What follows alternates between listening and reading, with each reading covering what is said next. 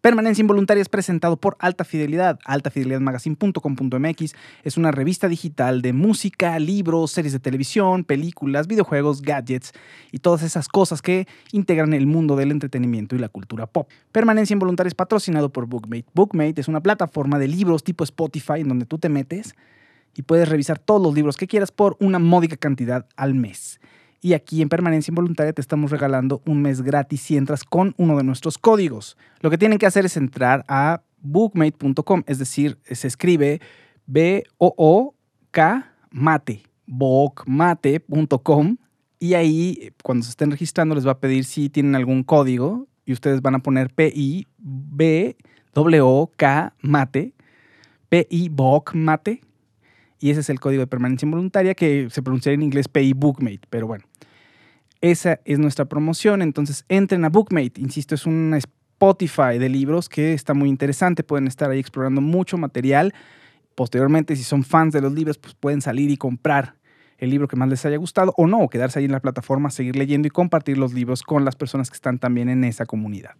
Permanencia Involuntaria pertenece a Alta Fidelidad Magazine, somos una plataforma muy grande y Queremos seguir creciendo y los necesitamos a ustedes. Tenemos una página de Patreon en donde pueden entrar, ver el contenido que ofrecemos en exclusiva para ustedes, que estamos tratando de generar una experiencia única para los patronos, para las, personas que nos apoyen en Patreon.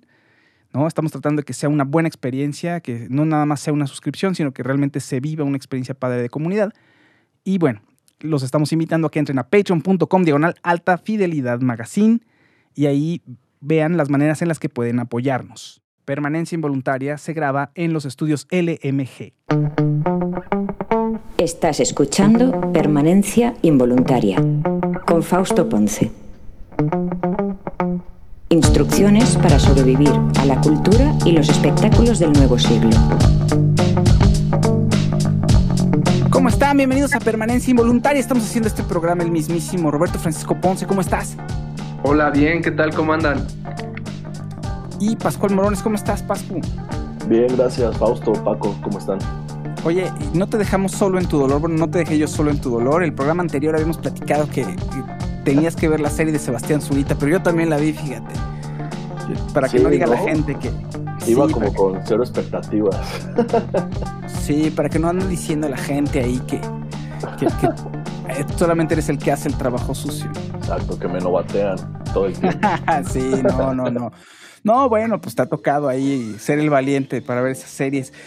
Es, triste que, haya tantas series mexicanas, bueno, más que antes, no es que haya muchísimas, todavía la producción extranjera es la que más se, encuentra, ¿no? En, las plataformas de streaming, pero pues es triste que, que un porcentaje bajo de series mexicanas sean las que tienen realmente buena calidad. Control Z pudo haber sido un fenómeno en redes sociales. La verdad es que no es una buena serie. La de Ana de la Reguera me gustó, es de las pocas que me ha gustado. La de Sebastián Zurita también me gustó, aunque ahorita platicaremos de esa, ¿no? Hay, hay, unos detallitos que podemos platicarle. Pero así, muchas. Bueno, el juego de las llaves. No, no la aguanté. Tú sí te la echaste como los grandes. Eh, la, de, la de los herederos, ¿cómo se llamaba? La de Amazon. La de Claro Video, ¿no? Herederos por accidente herederos por accidente, ya hay más cosas, ya hay más cosas que, se vienen. Pero, en fin, el, bueno, el caso de Polet, historia de un crimen, eh, el caso de Polet. Desenfrenadas. La, búsqueda desenfrenadas es de lo peor que he visto. Este, de, lo peor, de lo peor, definitivamente. Dice un saludo a Xochitl Patricia este, Torres que dice: Falta Monse, Monse, Monse, Monse está indispuesta. Y Gilberto Aurelio dice presente. OCD dice, queremos a Horacio. Te equivocaste de, programa, te equivocaste de espacio. Pero mi Horacito Villalobos tiene muchas cosas, mucho contenido y está en otros lados. Eh, un saludo a, mi Horacito. Yuli Vargas dice, hola chicos, saludos. Este, Areli Camacho dice, mi Fau, saludos Las Vegas, saludos a todos. Eh, Luis G. Mendoza, un saludo. También eh, saludo a Quetzalcoatl Luna Ruiz, saludos, gusto de verlos. Saludos, nos dice por ahí Antonio Martínez Aragón. Eh, Luis Frausto también, saludos. Leo Trejo nos manda también muchos saludos. En Eric Jauri, eh, son lo máximo, disfruto todas sus críticas. Saludos desde Monterrey, saludos Eric. Estamos transmitiendo en tres bandas ahorita. Estamos en Periscope, estamos también en YouTube y estamos en Facebook. Y parece que a la gente le gusta porque Facebook tiene ya su público y tiene un ambiente ahí particular y hay gente que dice, mejor me espero al podcast o me espero a verlo después porque pues no son, ahora sí que Facebook no es de su agrado, también se vale. Sí, pues también se vale, ¿no? Entonces creo que está funcionando. Eh, Roberto Francisco Ponce, cuéntanos para empezar, vamos a hablar de varias cosas. Vamos a hablar sobre los estrenos de este fin de semana en Netflix y en Amazon Prime. Pero antes quería que nos recomendaras tú sobre un documental que viste que suena interesante, que está en Netflix, que no es nuevo, pero vale la pena que lo comentes ahorita que todavía estamos como ya al borde de entre desenfrenarnos eh, de esta cuarentena y quedarnos todavía, que la gente está entre... No debíamos de desenfrenarnos, pero la gente está a punto de, entonces es buen momento, cuéntanos. Sí, bueno, quiero hacer un apunte sobre lo que decían también como preámbulo de, de las series mexicanas, de creo que la de... Ah, ¿Cómo se llama? La la serie de ah, Z se me olvidó. Uh, Control, Z. Control Z. Iba a decir la de los zombies. No, Control Z. es brasileña. creo que lo que hizo muy bien fue toda la parte de mercadotecnia de redes sociales y fue algo que se nos olvidó comentar la vez que hablamos de la, de la serie, porque sí, digamos, en calidad se queda igual que muchas de las que ya comentaron y de las que están por venir o de las que hemos estado reseñando aquí, y creo que esta sí lo hizo muy bien en redes sociales y sirvió como una plataforma para promover, pues ahora sí que el nuevo talento mexicano, ¿no? Y pues con ese apunte quería nada más comenzar. Y sí, se llama El silencio de otros, este documental que vi. Eh, es, un documental español y me apareció ahí como sugerencia y le entré y pues está muy bueno, muy interesante sobre toda la cuestión del franquismo en España y cómo han tenido que pues sobrellevar eh, la injusticia las víctimas. Y que hasta la fecha pues siguen sin poder tener eh, pues digamos justicia tal cual literal. No es venganza no se habla mucho ahí de, esta cuestión de la venganza no de cuando el estado o una dictadura eh, se lleva muchas vidas en un país eh, se habla de que las víctimas buscan venganza, ¿no? Y aquí ellos eh, mencionan que no, que, a final de cuentas es justicia, ¿no? O sea, poder a lo mejor sacar a sus muertos del cementerio, de las fosas donde los echaron, poder enterrarlos junto a sus familiares, o que alguien que todavía vive, eh, que formó parte de la dictadura, eh, sea enjuiciado y vaya a la cárcel, el tipo de justicia la que buscan. Y se, habla de lo que fue muy, muy doloroso y tal cual silencioso, el pacto del olvido, como un acuerdo en España para poder pues no enjuiciar y no llevar a la justicia a funcionarios y a toda la gente que estuvo involucrada eh, con el franquismo. Y entonces hay una imposibilidad para que las víctimas puedan hacer justicia en España, a diferencia de otros, eh, de, otra, de otros países como en Argentina o como, como en Chile, ¿no? Con, con, Pinochet y en otras partes del mundo, ¿no? Entonces habla de este recorrido eh, pues, histórico y doloroso de víctimas que aún viven, otras se han ido quedando en el camino, pero que siguen luchando por hacer justicia, ¿no? Y, y también esta parte interesante de cómo las nuevas generaciones están ya un poco desfasadas o no documentadas de lo que sucedió durante esos años, porque no se, no, no se explica la historia, ¿no? Justo también a diferencia de, de otros países como en Argentina, eh, etcétera, etcétera. Entonces está muy interesante, también lo produce Almodóvar, y es una mirada para la gente que pues no está, eh, o no tiene tantos datos o le gustan estos documentales, creo que es una muy buena muy buena opción, se llama El silencio de otros, es español y dura una, hora y media aproximadamente, entonces esa es como mi recomendación. Es como para gente que tiene, que tiene otros datos, ¿no? que tiene unos datos y, tiene, y para los que tienen otros datos también, fíjate. También funciona. Oigan, este fin de semana entonces se estrenan varias cosillas. Por ahí, de lo más sonado es en Apple TV Greyhound de Tom Hanks. Eh, ahora sí, ya una superestrella en plataforma de streaming. Las condiciones nos obligaron a hacer un cambio, ¿no? En la pandemia. porque había una discusión fuerte entre que si el cine tenía que ir a plataformas digitales, que si después, que mejor se estrenara en pantalla grande y después se iba a plataformas, etcétera, etcétera, etcétera. Y bueno, las cosas nos han obligado a que pues mucho se va a estrenar en digital y una estrella como Tom Hanks llega a su película a plataformas digitales. Que va a ser finalmente ahorita, a pesar de que puedas tener una estrategia de mandarla a cines, pues es lo, más importante y el grueso de la gente lo va a ver ahorita en plataforma digital, a menos de que te veas muy valiente, ¿no? Y estés yendo al cine, que no sé cómo esté la asistencia en Estados Unidos, pero bueno, Tom, Greyhound llega eh, este fin de semana a Apple TV. Más o menos ustedes vieron alguna, algún detallito importante, es el cumpleaños de Tom Hanks, Pascu. Sí, hoy es justamente hoy el cumpleaños de Tom Hanks. No, pero esto que platicabas es interesante, Faust, porque originalmente Greyhound sí iba a llegar a los cines, se fue pospuso, se pospuso una vez y ahí se tomó la decisión de que Apple TV la adquiriera y la pusiera a través de Apple TV Plus. Y hubo varias, hubo varias compañías que decidieron sí lanzar sus, sus, películas a través de plataformas digitales y no a todas les fue todo, del todo bien y algunas incluso generaron polémica con cadenas de cines en Estados Unidos.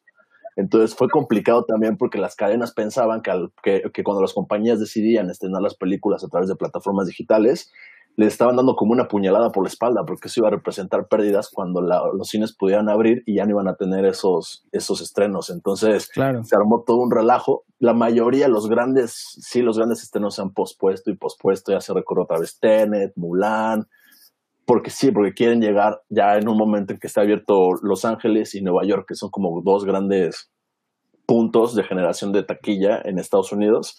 Entonces habrá que ver, como dices, pues nos estamos medio adaptando en esta época de, de COVID y ver, igual y en un futuro será algo que empecemos a ver como con más frecuencia, ¿no? El estreno directo en plataformas digitales de estas producciones que antes solo podíamos pensar en cines. Claro. Ahora, eh, Charlize Theron también estrena nueva película, The Old Guard se llama la película y es una locura, es de un grupo de inmortales que eh, ahora sí que eh, fungen como guardianes del orden o de la armonía en el mundo y Charlize Theron es una de ellas, bueno, uno de ellos, y tienen que cuidar, o sea, su secreto está a punto de salir a la luz y si sale a la luz, pues va a haber gente maquiavélica que va a usar, ahora sí que la, pues va a usar el, el DNA de estos inmortales para pues pervertir, ¿no? Para usar soldados, para, en fin, va a romper con el orden establecido, entonces ellos tienen que cuidarse y además tienen que cuidar su legado. De eso trata la serie The Old Guard y viene otro estreno en Amazon Prime, La Jauría, que se ha hablado mucho. Me da, ese me da, me da miedo, no, no, sé si miedo es la palabra, más bien como me da, eh, siento feo verlo, porque es un tema horrible. A ver, cuéntanos un poquito, Pascu. Sí, pues como dices, es una serie chilena original de Amazon Prime que está basada en un caso de violación español muy famoso de que perpetró un grupo que se denominó La Manada y haz de cuenta que en la serie van a se va a mostrar como un juego que se hace en línea donde reclutan a hombres para violentar a mujeres en una escuela. O sea, esa es como la trama central de, la jauría. Entonces se ve las imágenes que ha sacado Amazon Prime, se ven impactantes. Sí se ve de, esas veces que cuando ves un tráiler te enchina la piel. Eso está pasando con la jauría, viene fuerte, es una de las cartas pesadas de Amazon Prime este mes. Veremos cómo, cómo le va. Suena bien, suena interesante cómo lo plantean. Hay que ver el tratamiento que le dan ya un tema tan delicado dentro de la serie. Creo que al menos este fin de semana son los estrenos más fuertes, ¿no? Después de Dark, que se habló mucho, me, agradan, me agradan estos estrenos. Roberto Francisco Ponce, un documental que has visto, bueno, que te ha gustado mucho y que íbamos a platicar de él, pero nos acordamos que ya habíamos platicado.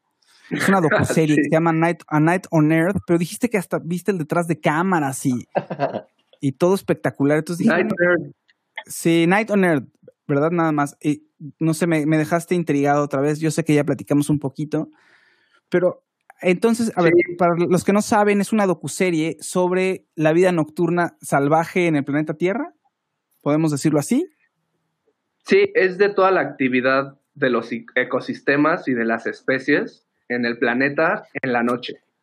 Y esto es posible gracias a, pues a la tecnología y a las nuevas cámaras eh, sensibles a la luz, térmicas y de luz ultravioleta que permiten grabar en estos entornos donde pues, prácticamente es imposible que el ojo, el ojo humano pueda captar algo, ¿no? Y realmente es, e, e, es, algo que vale muchísimo la pena porque son capítulos de una hora y con el primero y el segundo creo que tienes para llevarte un gran sabor de bocas, sabor de boca y, y es realmente increíble. Y sacaron un documental eh, además, o sea, como una, un plus, que es un detrás de cámara, sobre el proceso de filmación. Y esto es más bien lo que quiero abordar aquí, es sobre todo el trabajo que hay detrás en una producción de este tipo, ¿no? Y estamos, bueno, yo recuerdo crecer con videos de National Geographic y de eh, plan, eh, Mundo Animal y este tipo de, pues, de canales que nos mostraban la, la vida en el planeta. Y es realmente un trabajo exhaustivo, desgastante, pero creo que gratificador para los fotógrafos y toda la gente que se involucra. Yo he tenido la oportunidad de conocer a varios fotógrafos de naturaleza mexicanos y cuentan que es una experiencia tremenda, ¿no? O sea, se tiran eh, en el desierto, en el Ártico, por horas, ¿no? Por días, hasta que pueden conseguir la toma del animal y van percibiendo, pues buscando tal cual la imagen, ¿no? O la nota, que sería este caso, ¿no? Y el documental tiene mucho de esto, porque son incluso a veces avistamientos que se dan en la noche sobre actividad de especies animales, tanto plantas, eh, hongos, mamíferos, eh, insectos, ¿no? Que no se habían registrado antes en el mundo, ¿no? De acuerdo con el documental.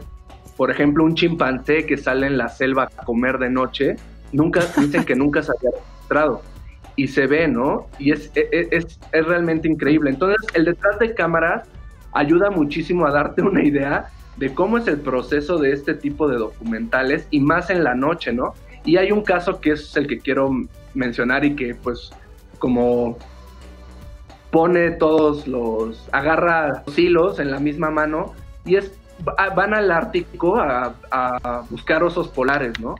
Y encuentran a una mamá con sus dos crías y es las condiciones son extremas, los están persiguiendo toda la noche y al final terminan con una cacería, caza a la mamá una foca en una imagen pues, impactante y pero que a la vez es la recompensa tanto pues al mundo natural como al fotógrafo como a la, producción y es ese tipo de, de vivencias y de experiencias que tiene esta serie documental Night on Earth y el documental detrás de cámaras es increíble. También hay eh, en México, en Perú, en todo el mundo prácticamente, y está muy, muy, muy bueno.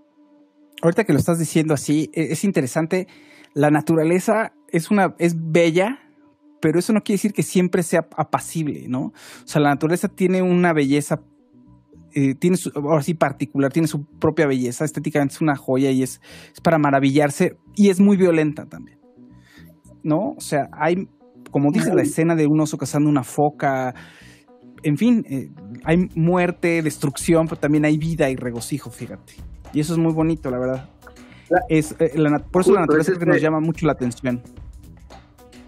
Sí, es una, sientes gran empatía en varios momentos, porque justo es esta pues, dualidad entre la vida y la muerte, ¿no? Que, se, que viven constantemente las especies y pues nosotros también como seres humanos y el detrás de cámaras, insisto, es muy, muy bueno. Hay otro, otro ejemplo de un fotógrafo que se mete a nadar con orcas en Noruega bajo unas temperaturas, o sea, inhumanas prácticamente, pero para tener la imagen se avienta y se sumerge a nadar con orcas, pues que son agresivos cuando están comiendo en, a los pesqueros y, consigue unas imágenes realmente impecables y, vale mucho la pena. Muy bien, pues ahí está, Night on Earth, una, una serie documental de Netflix. Y también la otra, el otro documental, este no es serie documental, es un documental, ¿cómo se llamaba? El del franquismo.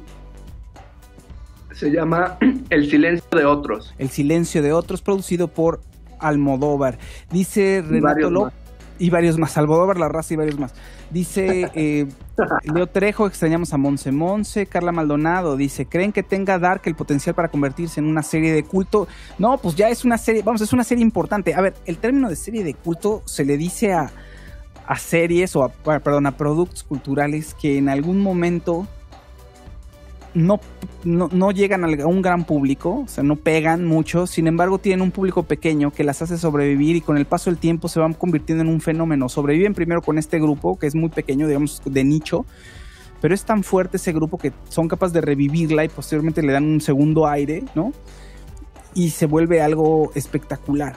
Eh, es decir, espectacular en cuanto alcance, pues. O sea, espectacular me refiero a que puede tener mucho más alcance el que en su, eh, tuvo en su origen. Entonces, Dark, de entrada no le fue mal. Entonces ya no puedes decir que es una serie de culto. Muchísima, la gente, muchísima gente la vio y es una serie muy complicada, pero es una gran serie. Entonces yo creo que Dark ya es un fenómeno importante y es una de las series más importantes de principios de este ciclo.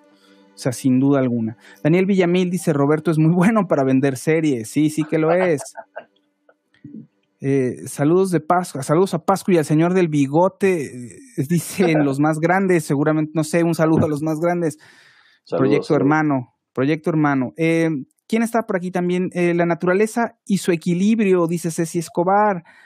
Renato López, ¿qué opinan de lo que dijo Abelina Lesper sobre que el cine tiene que verse en una sala de cine? Bueno, pues sí, o sea, el cine, a ver, claro, te, tiene que verse en una sala de cine y no se vive igual, pero los tips están cambiando, también hay que entenderlo. Y el entretenimiento en casa es parte importante y hay grandes series que se viven en casa como nunca. Es decir, apagas la luz, tienes, pones tu televisioncita, ¿no? tus palomitas o lo que tú quieras, en pareja, solo, como se te dé la gana y estás clavadísimo viendo tres horas de una serie de televisión, eso también es invaluable y eso no te lo da el cine, ¿no?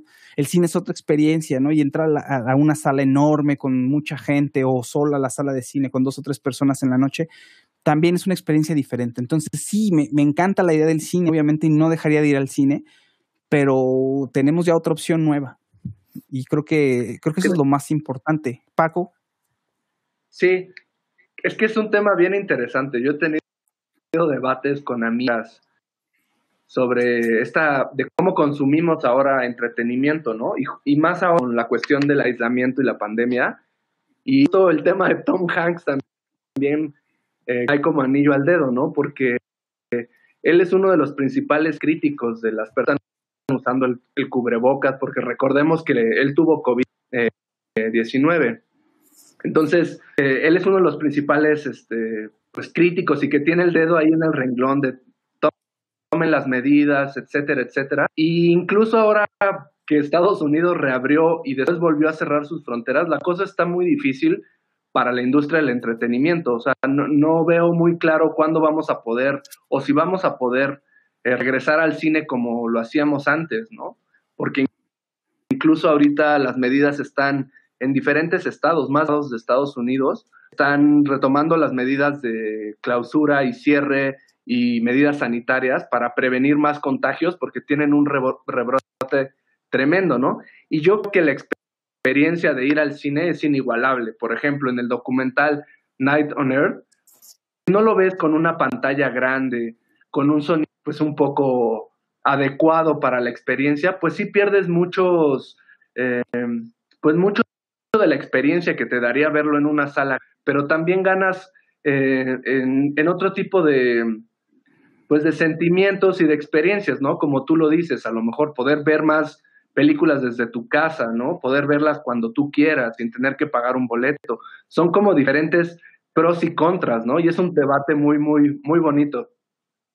Sí, yo creo que sí regresamos. O sea, eso de que no va a volver a ser lo mismo. A ver, ha habido epidemias a lo largo de la historia que han matado a la mitad de la población en Europa. La peste hace cientos de años. Eh, vamos, se encontrará algo para mitigar el, virus y seguiremos adelante, supongo. O, sea, creo que esa, no, no comparto este, esta cuestión como de, no, pues es que quién sabe. Sí, pues a lo mejor tardamos un rato, pero, o sea, virus más mortíferos que andan por aquí con nosotros, pues, este, seguimos haciendo nuestra vida y todo, ¿no? Sí, pero me refiero, si no hay una cura, no va a haber un regreso a las salas al 100%, y si no hay una vacuna, tampoco lo va a haber. Y sí va a haber nuevas formas, o sea, hay virus más mortíferos, pero a lo que voy es que ahorita, a los menos en unos dos meses, no. Y no, de unos dos meses. y el, en Estados Unidos el rebrote está con todo, o sea, van a empezar ir paulatinamente. Yo me refiero a que si no, si no hay una cura, hasta que no haya eso, no vamos a poder regresar al cine. hasta, hasta el 2020, no vamos a, bueno, sí, puede ser que sí. Yo sé, yo la gente la veo muy, muy campechana en la calle y comiendo y sin cubrebocas, un gran porcentaje. Entonces, somos seres, los seres humanos somos muy particulares en ese sentido. Amigos, dice, perdón, eh, nos dice por ahí, ya vieron, ya hablaron de Space Force en Netflix. Según yo ya habíamos hablado, ¿no? Pascu de Space Force, por lo menos Pascu tiene una reseña en altafidelidadmagazine.com.mx. No me gustó a mí, se me hizo como un poco, o sea, prometía y al final me decepcionó. Creo que a Pascu también. ¿Tú la viste, eh, Roberto? ¿Viste un capítulo? No, pero recordé que Pascu se aventó una. También lo comentó en permanencia, ¿no, Pascu? Sí, ¿verdad? Sí, hablamos un poco. Sí, salí triste. Sí, yo también esperaba un poco más, pero. Y hay detalles buenos, pero creo que no, no es una buena serie. Oigan, pues bueno, llegó el momento. Amazon Prime estrena Cómo sobrevivir soltero de eh, Sebastián Zurita, una serie creada por Sebastián Zurita y su hermano Emiliano Zurita que al parecer tiene por ahí algunas, bueno, está basada en experiencias reales de Sebastián. Es un, me, parece una buena serie, es una serie muy ligera, es una serie muy boba, con momentos eh, de comedia que me parecen geniales, que van desde lo absurdo hasta el humor negro. Tiene ahí unos detallitos que ahorita platicamos de ellos, pero quiero escuchar primero a Pascu. ¿Te gustó a ti la serie, mi Pascu? Sí, me gustó, me, me entretuvo como bien dices, tiene sus puntos en los que ocupa esta parte como de exagerar las cosas para intentar crear un ambiente y hacernos como un poco reír más de lo que nos está haciendo reír con los chistes escritos en el guion. Lo tiene, tiene obviamente sus detalles, pero creo que al final es una serie que cumple. Tiene ahí un par como de detalles también. Por momentos puedes pensar que estás viendo como la versión masculino de lo que Ana de la Reguera hizo con Ana, pero esta vez con los Zurita encarnando en, Sebastián. Pero creo que al final, como dices, es amena, te entretiene un rato, pero lo que he leído en redes me metí a ver un poco, porque como sabrán, cuando reseñé el juego de las llaves, me lamentaron durísimo. Entonces me metí a ver un poco a la gente que comentaba en la página de Amazon para ver cómo estaba recibiendo esta, esta serie, que a mí me parecía mejor que el juego de las llaves y ha generado bastante polémica. Mucha banda sí cree que es muy divertida, está más de nuestro lado, que, que lo entretuvo, la pasó bien. Quizá el último capítulo es el más flojo y ahí como que pierde un poco fuerza lo que sucede en ese episodio que tiene, no podemos decir que es porque tiene mucha relevancia con lo que pasa antes. Y otra gente ha dicho que así que es lo peor, que al lado de de esta serie, la del juego de las llaves, es casi casi el ciudadano Kane, lo soprano, entonces ha generado bastante polémica. Yo creo que sí cumple, es una buena serie para poder ver.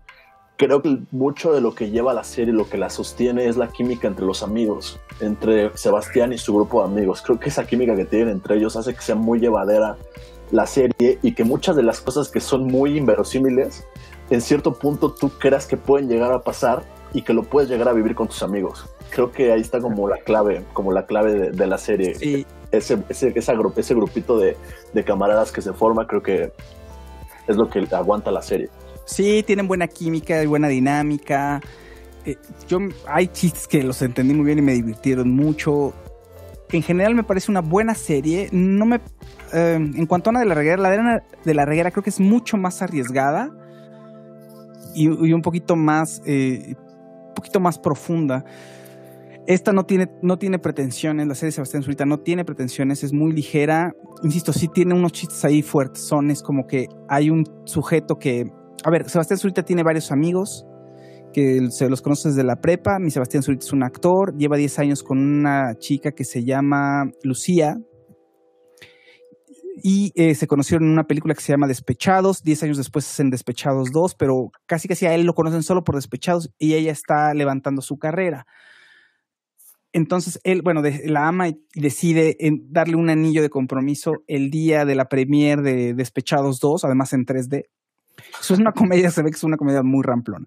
Y entonces ese mismo día está a punto de hacerlo en frente de los medios de comunicación y algunos fans y uno de los medios de comunicación enseña un video ahí mismo enfrente de todo el mundo de su novia poniendo el cuerno con otro chavo ahí haciendo el amor en un balcón. Y entonces el otro se enoja, hace un escenón, eh, se vuelve viral, obviamente truenan y se deprime y ese es el inicio de la serie. Y eh, pues ahora sí que él va a buscar el amor y va, tiene que sanar su corazón y buscar el amor a lo largo de la temporada. Entonces tiene un grupo de amigos que son incondicionales y lo conocen desde la prepa, al parecer. Bueno, no sé si desde la prepa, yo asumí que es desde la prepa, pero fueron a la escuela juntos puede ser, pero muchos años lo conocen, ¿no? Y se les aparece un cuate que le decían, ah, pues ahí viene prepucio.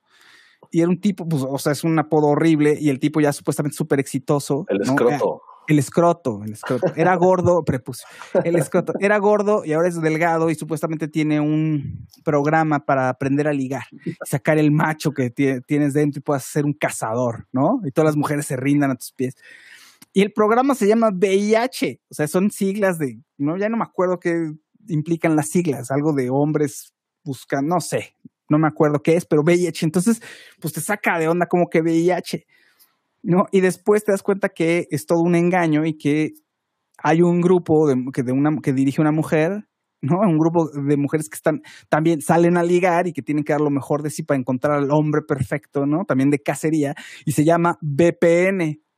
Entonces, es una tontería ya cuando ves esto, o sea, tiene esos grados de, de, absurdo y tiene esos eh, tintes de, de humor negro que me gustaron, la verdad.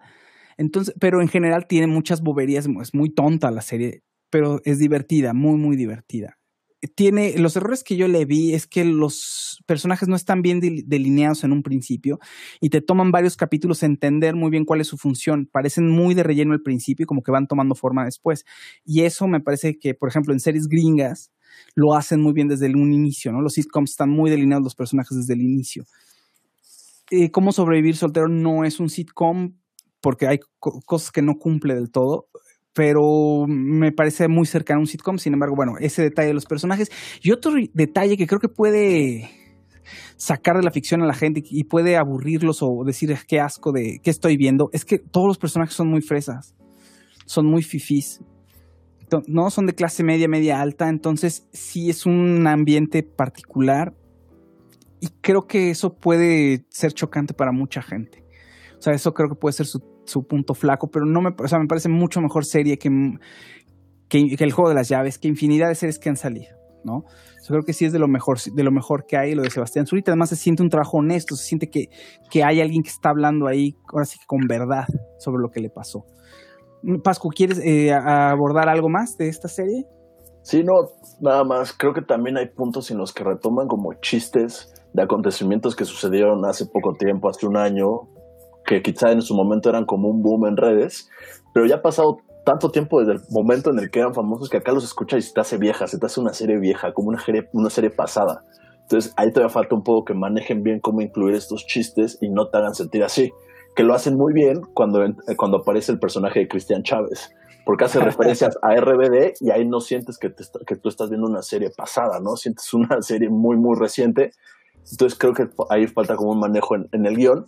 Y esa parte de Cristian Chávez está, padre porque además la serie tiene varios cameos que están divertidos. Aparece Poncho Herrera, aparece Marta Gareda, Maite Perroni, Badir, Badir Derbez. Entonces, creo, como dices, creo que al final lo intentaron, se dio un trabajo honesto, lo hicieron y está divertida. Y sí creo que es recientemente de las series mexicanas, creo que la, es la que te puede aportar como un poco más.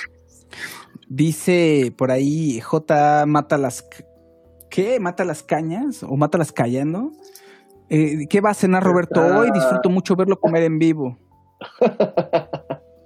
Eh, nena, nena, nena, nena, nena dice voy llegando. Eh, Ricardo Rejón dice saludos, voy llegando. Daniel Villamil dice Space Force está entretenida, solo el final de temporada es malo. Ay, a mí no me gustó, o sea, eh, me dio flojerita. Tengo muchas cosas que ver, no puedo seguirla viendo. Dice Berta Trujillos, yo sí prefiero eh, mi casa al cine. Creo que puedo ver más películas de calidad en las plataformas que en el cine. Aparte con las nuevas televisiones que hay, lo que me ahorre del cine me puedo comprar una de esas. Y las películas de la cartelera tampoco no muy atractivas para mí. Estoy pagando alrededor de 45 dólares por Netflix, Amazon Prime y HBO y no pago nada de cable. Saludos desde California. Ya hablaron de Dark, dice Akemi Oinak. El final estuvo muy bueno en mi opinión. Saludos a mi hermana Midori, a mi hermana Midori que los escuche en podcast. Un saludo a la hermana Midori de Akemi. Eh, sí, ya hablamos de, hicimos un primero un capítulo con eh, Pascu, Poke y un servidor. José Noé iba a estar, pero mi José Noé no se pudo conectar nunca, todo fue un fraude, el pobre ahí se quedó como vestido y alborotado. José Noé es un fanático de Dark. Sí, y después hicimos otro programa extra con José Noé, porque tenía que hablar con él y además hablamos sin con spoilers, entonces nos fuimos de lleno y me encantó el final, la que me... Entonces, bueno, te lo recomiendo. Está en YouTube, mañana ya está en podcast, en versión audio, eh, los programas de la semana pasada y el de... Bueno, los dos programas de Dark y el de hoy espero que también esté mañana.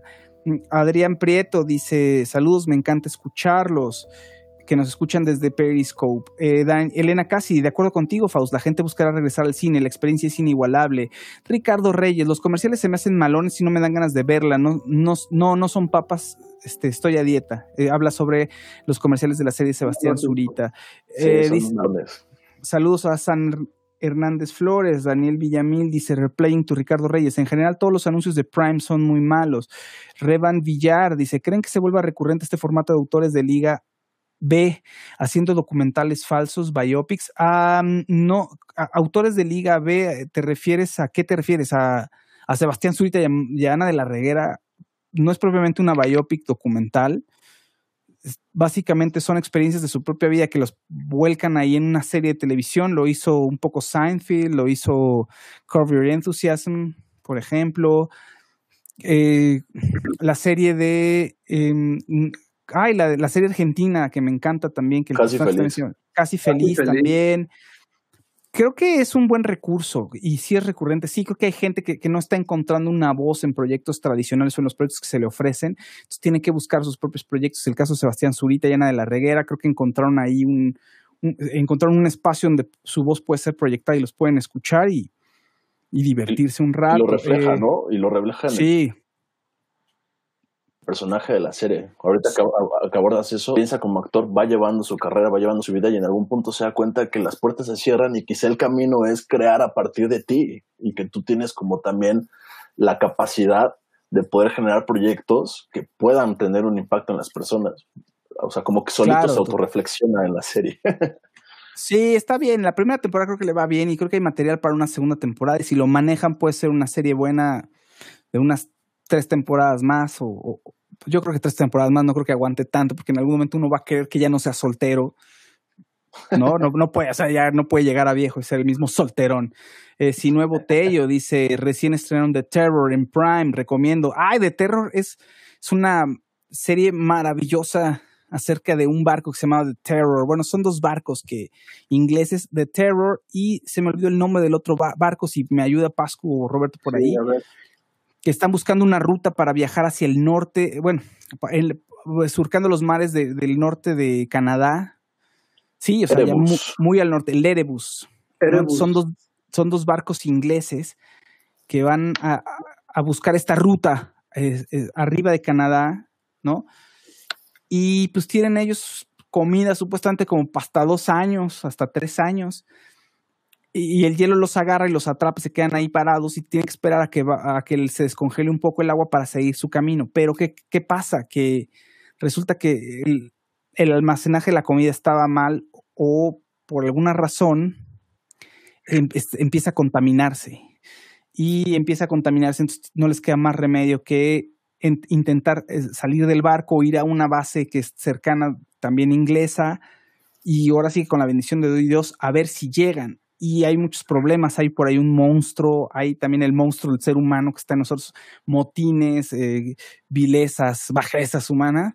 Entonces, ahora sí que es un terror la manera en que esto eh, bueno, es un terror lo que están viviendo estos sujetos y a ver si sobreviven, ¿no? Eh, se dice quiénes sobreviven, bueno, no sobrevive ninguno al parecer. Ah, no es que no es un spoiler, está eso, lo pueden buscar en Wikipedia, perdón. Perdón, perdón. Bueno, hay por ahí un par de sorpresas. Hay un par de sorpresas por ahí, pero eso lo pueden buscar en Wikipedia. Eso fue un caso muy sonado. Eh, dice PGH, que creo que es Pedro García, puede ser Pedro García. Yo fui el que mandó saludos a Pascu y al señor del bigote, pero me equivoqué de cuenta. Sí, ya ves, Pedro, Pedro, un abrazo. Pedro. Saludos, saludos. A través de la cuenta de los más grandes, al señor de bigote. Eh, saludos a Pedro. Dice Marvela Narváez, ¿ya vieron You La, maldición Orígenes está en Netflix. No, no la he podido ver, porque la iba a ver y nos iba a contar un poco, pero bueno, creo que la tendré que ver. El problema es que a mí sí me ponen un poco nervioso las series. me clavo mucho en, las series de terror, me gustan mucho y me clavo tanto, pero la, ahorita la única manera en que las puedo ver es en la noche. Y ya estoy yo solo ahí en la oscuridad de mi casa, sin un ruido, viendo ese tipo de series y sí me, saca de onda. Si no puedo con Last of Us, precisamente por eso. Eh, dice Vane, ya, ya hay segunda temporada de The Terror, buen material. Patricio Martínez dice saludos Fauci, Alejandro Soto Valderas, recomiendo la serie de Upload de Amazon, coméntenla. Ah, yo, a ver, yo, yo vi un par de capítulos de Upload, me estaba gustando, me está gustando. No me encanta, no me encanta, pero está interesante, se, se me hace divertido. La verdad es que no he avanzado mucho, llevo unos tres capítulos. No está mal, no está mal. Todavía no siento que sea algo espectacular, pero no está nada mal. También es de Craig Daniels, ¿no? Sí, sí, sí tiene lo suyo. a ver, es acerca de un sujeto que es un programador, que tiene una novia fabulosa. Él es un narcisista de lo peor y su novia también, ¿no? Es la novia es súper narcisista. Y de pronto él muere, pero estamos hablando de un mundo eh, futurista en donde hay la tecnología para poder extraer, sí, bueno, antes de morir pueden extraer nuestras memorias y la implantan en un, en un servidor, ¿no? Y entonces vivimos virtualmente en un servidor en donde estás como en un hotel increíble y tienes todo, accedes a todo lo que, lo que tú quieras, ¿no? Ahora sí que planeas tu vida desde antes para estar aquí viviendo en esta especie de, de paraíso virtual, pero mañosamente también te cobran todo. Entonces, si abres tu Servivar, pues te pueden cobrar, ¿no? Puedes comer del menú, o sea, no necesitas comer, pero si quieres cierto tipo de experiencias o recordar cierto tipo de sabores en la comida, tienes que pagar, tienes que pagar para ciertos upgrades, ¿no?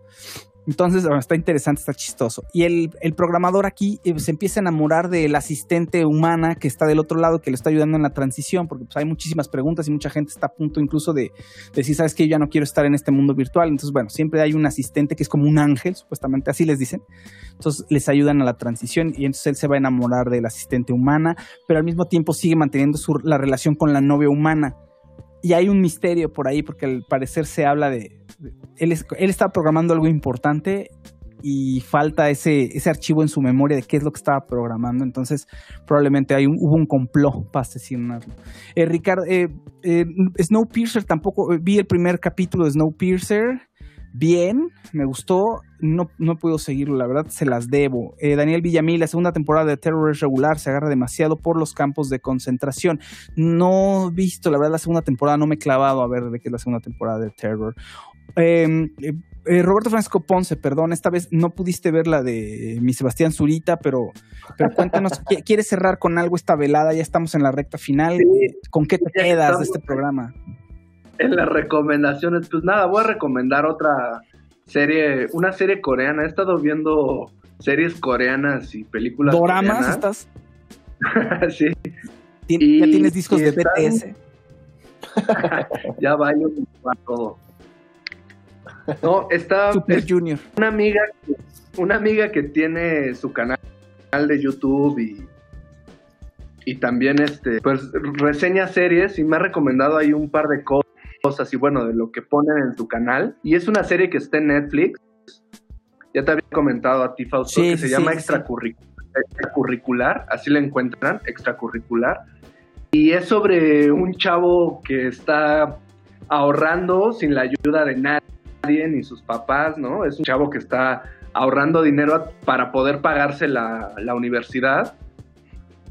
Eh, a través de una red de, pues él ofrece seguridad para mujeres de compañía o es como pues seguridad para prostitución, pero lo hace todo a través lo hace todo a través de la tecnología y de un socio que es digamos quien tiene pues quien ayuda a las chicas si se meten en algún problema o si o si hay algo turbio, su socio es el que hace digamos el trabajo sucio y este cuate como es muy inteligente este chavo eh, pues maneja que es las aplicaciones, eh, eh, las alertas, tienen un sistema de alertas a través de unas pulseras que cuando pues las damas de compañía o estas chavas que están involucradas sienten peligro, la tocan y pues con este se alerta al teléfono de él para avisar que están en problemas.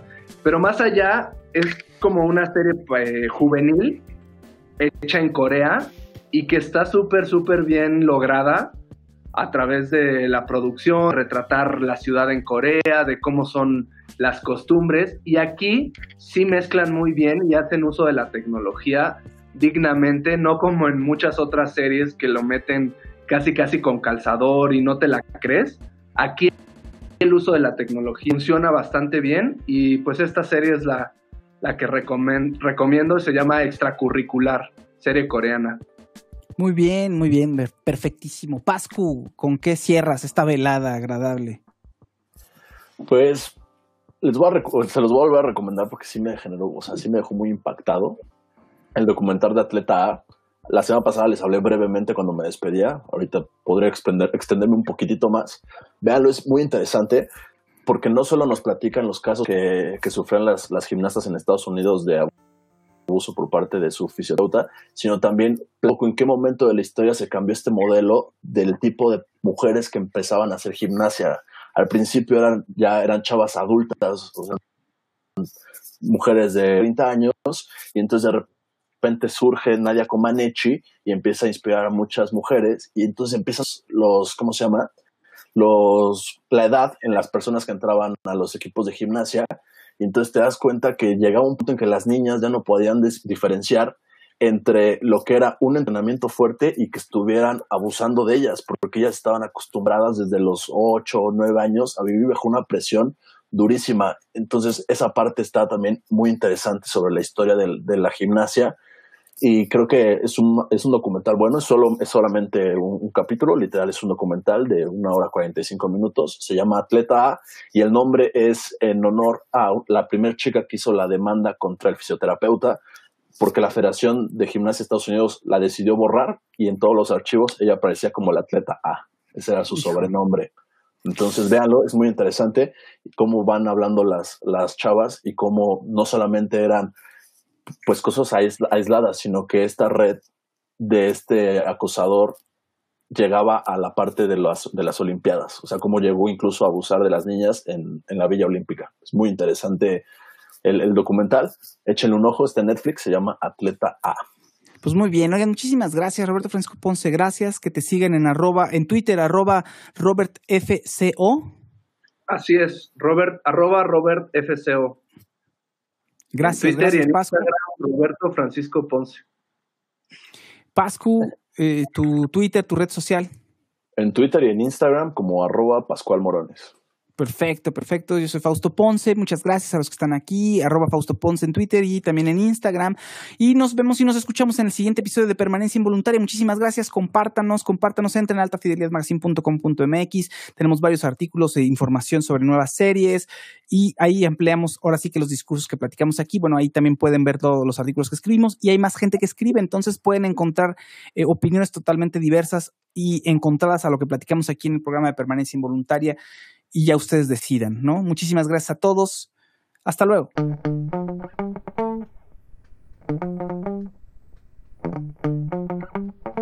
La edición de audio corre a cargo de Outlaws, Outlaws Creative Sounds. Si quieren hacer un podcast o musicalizar contenido multimedia, sonorizar una película o una obra de teatro o hacer un jingle, entren a outlaws.com.mx.